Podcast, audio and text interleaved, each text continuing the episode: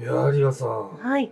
5年前にアマゾンで取り寄せたはい。ダンベル、ええ。押し入れに寝かしてたんですけどね、ええ。ようやく今日引っ張り出して、組み立てまで行ったんですよね。うん。というのも、チェコトカ訪問中のプーチン大統領。このチェコトカという土地に一度訪れてみたい。ロシアの中でまだ行ったことがない土地であるということを2017年におっしゃられていたんですよね。えで、ようやく行くことができて、訪問中のプーチン大統領に、チェコトカ州のアナデリ住民の方が質問をなされたようなんです。えうん。プーチン大統領はスポーツをする時間があるのかという問いに、プーチン大統領は少なくとも1日2時間は体を鍛えていますとお答えになられていたということを、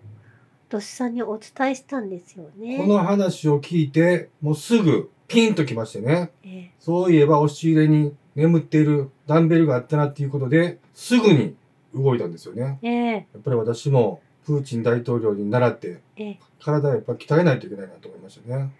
まあ、たった1分わずかしかこのダンベルをなされていなかったと思うんですけれども、急にやると体を痛めるんで、ええ。明日からやりますね。というわけで石川県の被災地にあります七尾市では自衛隊の入浴支援が始まったということで簡易のお風呂温泉のようなものがえ用意され、まあ、体を洗う場所もテントの中で準備されたということで皆さんあの本当に寒い中、えうん。水道が止まってしまったり電気が止まってししまっている中このお風呂を提供できる、まあ、自衛隊がいてくださってよかったなともう本当に心から思ったんですよね。これは被災者の人たちにとっては、もう極楽ですよね。ええもう久々に笑顔がこぼれているそうでしょう。あの皆様の様子を見て見ることができて、うん。本当に悪いことが起きてしまったんですけれども、まあ、ちゃんと救ってくれる方がえまあ、いらっしゃるということをこのニュースから伺うことができて本当にほっこりしたんですよえね。ご近所さんや子供たちとみんなでお風呂入ってるのもいいじゃないですか。ねええにこやかにね。ねえそして本当に芯から体を温めてまたもう一度、まあ、復興に向けうてん。動いてほしいなと思うんですよね。えそして ANN のニュースでは蓮池薫さんの初証言。蓮池薫さんと言いますとえ北朝鮮の拉致被害者の人でしょ？ええ、拉致被害者の生活と横田めぐみさんら8人の死亡の嘘を、まあ、正直に今になって語られたということの内容だと思うんですけれども、えもう私も横田めぐみさんはお母様でいらっしゃる横田さん、え。横田早紀江さんね。ええ、と一緒に写真を写されている画像を何度も、まあ、X の中でも見ているわけなんですよね。うん。まあ、大人になられてお孫さんを抱っこしていらっしゃる横田めぐみさんと早紀江さんの写真というのが結構出回っているので私もあの拉致被害者のシンボルであるこのピンバッジをつけてる議員の方々は嘘つきだというふうに捉えていいというマーキングになるんだなと思っているんですけれども。だからなんで、まあこれもし本当だったとしたらね、うんなんで嘘をついてんのかっていうことなんですよね、政府側はね。ええ、それに関して予算をつけるということだと思うんですよね。まあこれも捕虜という詐欺ですよね。だからその、そして北朝鮮とのお話し合いをなされない日本があるじゃないですか。うん。それで解決に、解決に持っていこうとしていない日本がいるので、え日本がでっち上げた、まあ、内容になってくるわけなんですよね。ここ何十年もずえっと、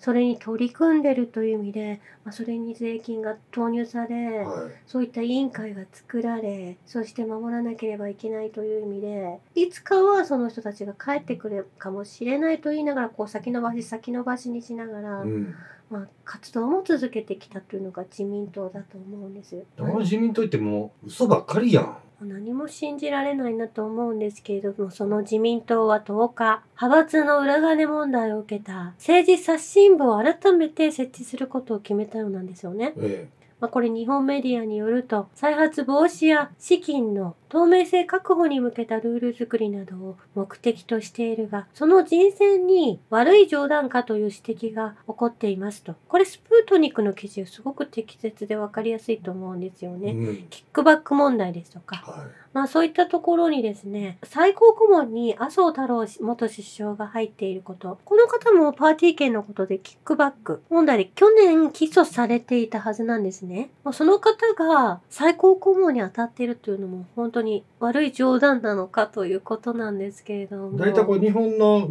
水道利権をフランスのベオリアとかに売り飛ばしてね、ええ、いくら自分の娘がフランスに嫁いでるからといって、そんな売国行為する、する、するのがそういうところについてんのはおかしいですよえね。ーこの人選が本部長代行に茂木氏が選ばれていたりするわけなんですよね。えそして岸田首相が本部長となっていること自体もまあ問題だと思うんですえ。うね。ん。まあ、疑惑の中心となった安倍派の5人衆は除かれたようなんですけれども、まあ、フランスに旅行に行かれた松川氏や三原淳子氏、そして小泉進次郎氏までもが幹部として名を連ねているようなんですね。えまあ、そこには諏訪氏も最高顧問に選出されたということなんです。え。うん。インターネット上でも冗談かと思った国民に喧嘩を売っている政治刷新本部ではなくこれ政治家刷新本部が必要なのではないかと呆れの声が上がっていると記事にも書かれていて本当にその通りだと思うんですよね。小泉、だ誰だ？新次郎。信じる。小泉進次郎に関しては、私は未だに腹が立ってるんですよね。ええというのも、スーパーでいつも買い物したら、もう、あの、ふ袋、小袋をカラカラカラって取るようにしてるんですけど、ね最近みんなそれ取るようにしてるのか、あの、ロールの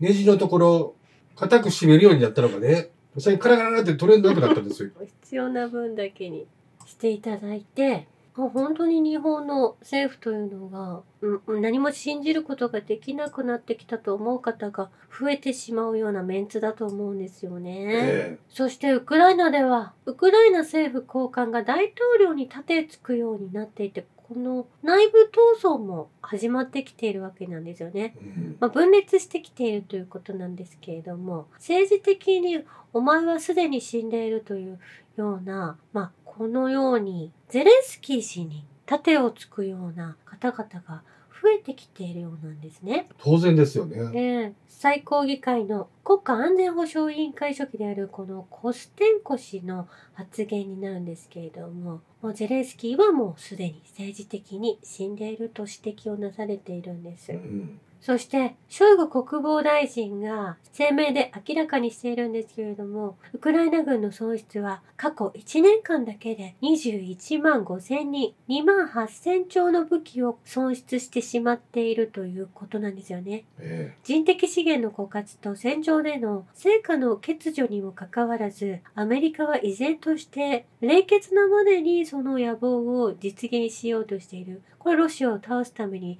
ウクライナを利用しているということをおっしゃられていると思うんです。えはそしてウクライナはかつて自国の命を救ってくれた人々を痛め続けているというような状況になってきているわけなんですよねい。。うんというのもキエフは第二次世界大戦参戦者に対する給付金や物質的支援の確立に関する CIS 諸国の合意からの離脱を承認したということなんですよね。えまあ、これは戦争に国のために戦った退役軍人の方々やもうその戦争で足を失ったり身体の自由を奪われた方々へのえはいもうねぎらいの意味でのその給付を止めてしまったということなんですよね。えキエフは大祖国戦争の退役軍人への支援を中止したということなんです。えうんまあその支給が剥奪された退役軍人の方々がこのようにおっしゃられているんですよね。なぜウクライナはロシアと戦うことを選ぶのか。なぜ兄弟に憎しみをむき出しにすることを選ぶのか？なぜナチス国家にウクライナはなってしまうのか？これが自分が戦った理由なのかと。このように機関兵のもうおじいちゃんが訴えかけているわけなんですよもうそのね。一言一言がもう染みてきますね。ええもう今間違った方向に動いてるということをやはり80年前に第二次世界大戦を知っている方々は、この真実を今忘れてしまってはいけませんよということをうん。おっしゃってるわけなんですよね。この方々がいらっしゃったから今、ウクライナが残っているわけなんですよね。えまあ、それを忘れて、まあ、アメリカの言いなり傀儡になってしまっているウクライナを見過ごすことはできないと、お年を召した機関兵の方々がおっしゃられていますし、訴えている、その方々への給付金を止めてしまうまでになってしまったウクライナに何の魅力も感じないと思いますし、この国にいていいのかと、この国はどうしてしまったのか、まだ改善される余地はあるんじゃないかという意味でも、この訴えを起こしていらっしゃると思うんですよね。えそして、ウクライナでは3000人以上のウクライナ人アスリートがウクライナ軍で戦っていて、そのうち300人以上がすでにもう死亡しているということなんですよね。うんキエフ政権は誰も犠牲にしないと言いながらも国民を騙しながら、まあ、この国が破壊されていることを、まあ、グローバリストと共に進めているということになると思うんです。えそして地の巨人と言われるエマニュエル・トット氏は西欧諸国を救う方法の一つが、まあ、これロシアとの融合だったとおっしゃられているんですよね。はい。ロシアとドイツの協調を分断することがアメリカの目標だった。まあこれ本当にそうだと思うんですうね。ん。日本もそうだと思うんです。は二国が接近すればアメリカが欧州中枢から追い出され影響を行使できなくなりアメリカは西側救済より欧州を破壊することを今優先していることになりますと。エマニエル・トート氏はおっしゃられているんですよね。い。アメリカは意図的に欧州を今ぶっ壊していってるってことですね。まあ、支配しようとしていること自体が、まあ、ヨーロッパが破壊されていることにつながっているということなんですよね。まあ、そして私が一番あの気にかかることは、まあウクライナでも、まあ、シオニスト的な考えの一般の方が多くいらっしゃるわけですよね。えウクライナで人気のジャーナリストのヤニナ・ソコロワ氏はですね、ロシア人は捕虜にしないで、速攻で殺すべきよとジャーナリストのこの女性がおっしゃられているんですよね。あの人たちをどう扱うべきかはわからないけれども、私たちがどう頑張ってもうまくいかない。全部殺して、武装解除し、非軍事化して私たちは初めて勝利できるのよと、このようにジャーナリストの方が一般にこのような内容を拡散されているんですよい。ね。うん。まあ、こういった行為といいますか、こういった人種、洗脳されてしまった人々を最終的にこれ、戦争が止まったとしてもですね、は終わったとしても、残しておいていいのかどうかということが、このナチスの問題でもそうだったと思うんですね。い。うん。ニュルンベルグ裁判で処刑された以外の方で、まあ、残党が残ってしまったがためにこれ、ずっとファシストとして生き延びた人たちがいると思うんです。その中にイスラエル国も含まれていると思うんですけれども、ねまあ、こういった危険な思想をお持ちの方々は、まあ私は火星に行ってほしいと思うんですけれども、うん。実際にはどうすべきなのかということをこれ見すめ見据えてですね考えておかなければ永遠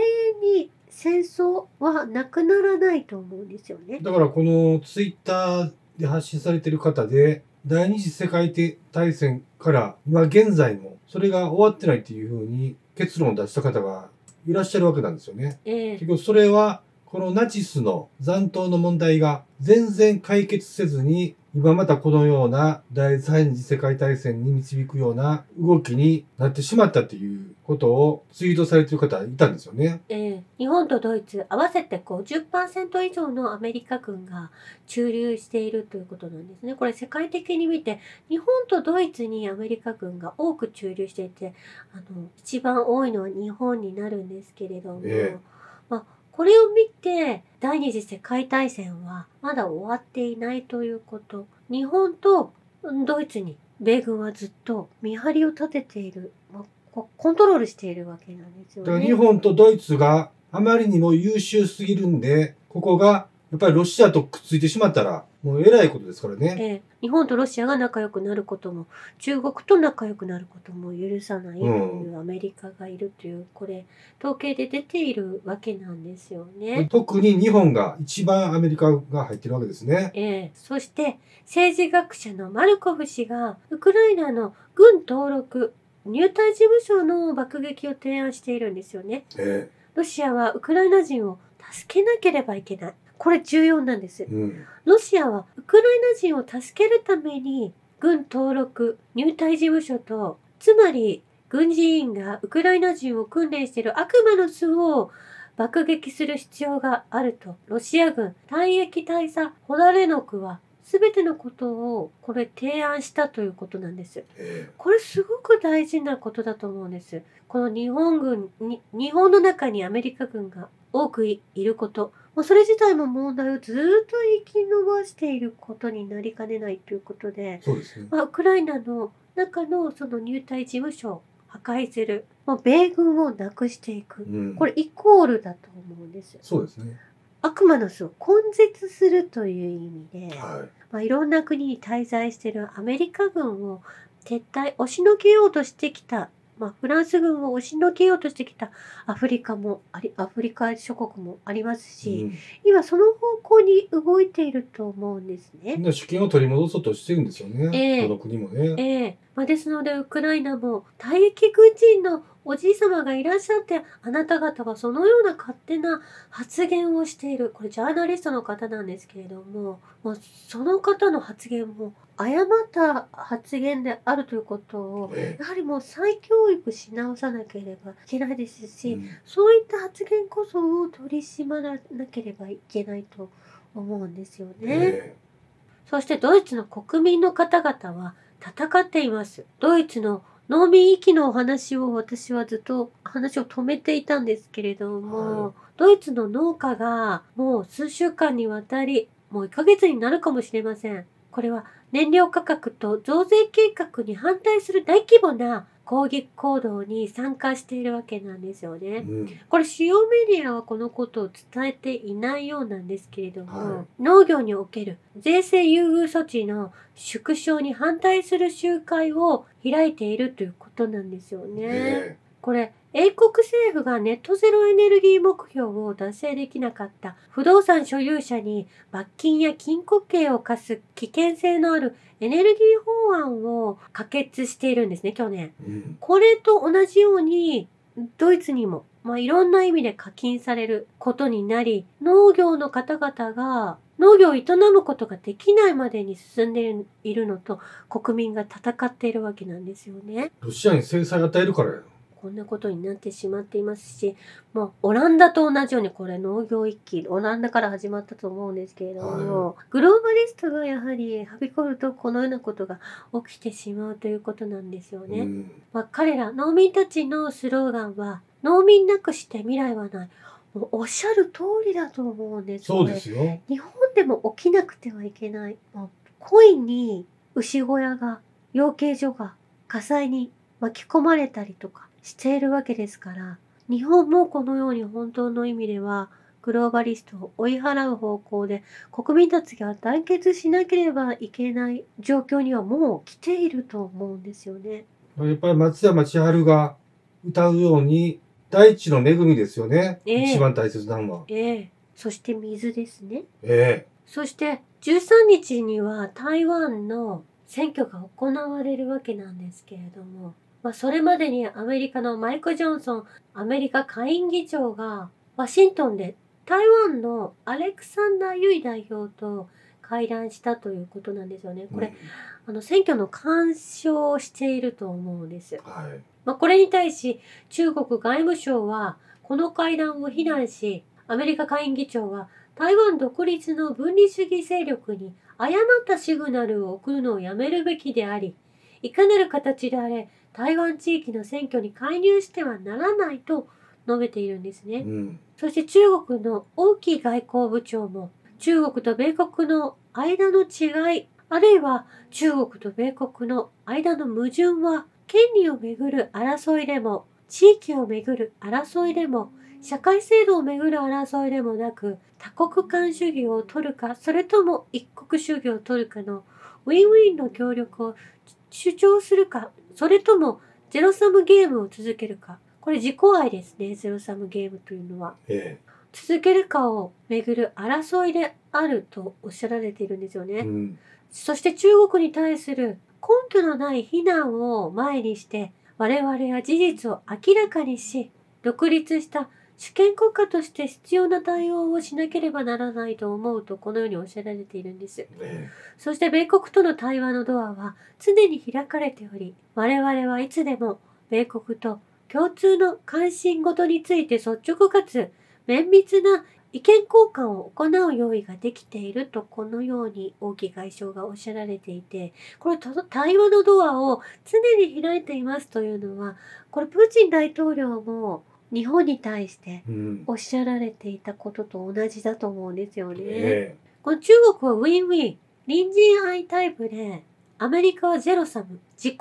愛のタイプであるということを強調してお話をなされたんですけれども、もう植民地主義の暴君であり続けたアメリカは、改心できる国なのかどうかに、これ日本もそうなんですけれども、えかかっていると思うんですよねえなるほ。ど。まあ、数百年にもわたって狂気じみた考えで支配されている人々がいて、まあ、彼らは、まあ、絶対諦めないわけですようね。ん。人口削減ですとか、目標が掲げているものに、まあ、一直線に進んでいるんですけれども、はいそして彼らが権力の中枢にいてメディアを弱視、人々を操ってきたということ。まあ、それは日本も大きく今加担しているのを、ウクライナ支援を見ても、能登半島地震を見てもですね、は感じなければいけない。どうにかしなければいけないと、今日本人は考えなければいけないタイミングだと思うんですよね。い。そうですね。現在起こっているニュースで注目しなければいけないのは、やはりまず、能登の被災された人たちの状況をきっちり追っていかないといけないですし、え世界に視点を向けると、イスラエル・パレスチナの問題ね。この二つが本当に起こっていることで、それ以外は、特に YouTuber の連中が流している、取り、取り上げているワイドショーネタね。はい。彼らはもしかしたら、日本に地震が起きた時に、おめでとうございますっていうふうに、のれんを、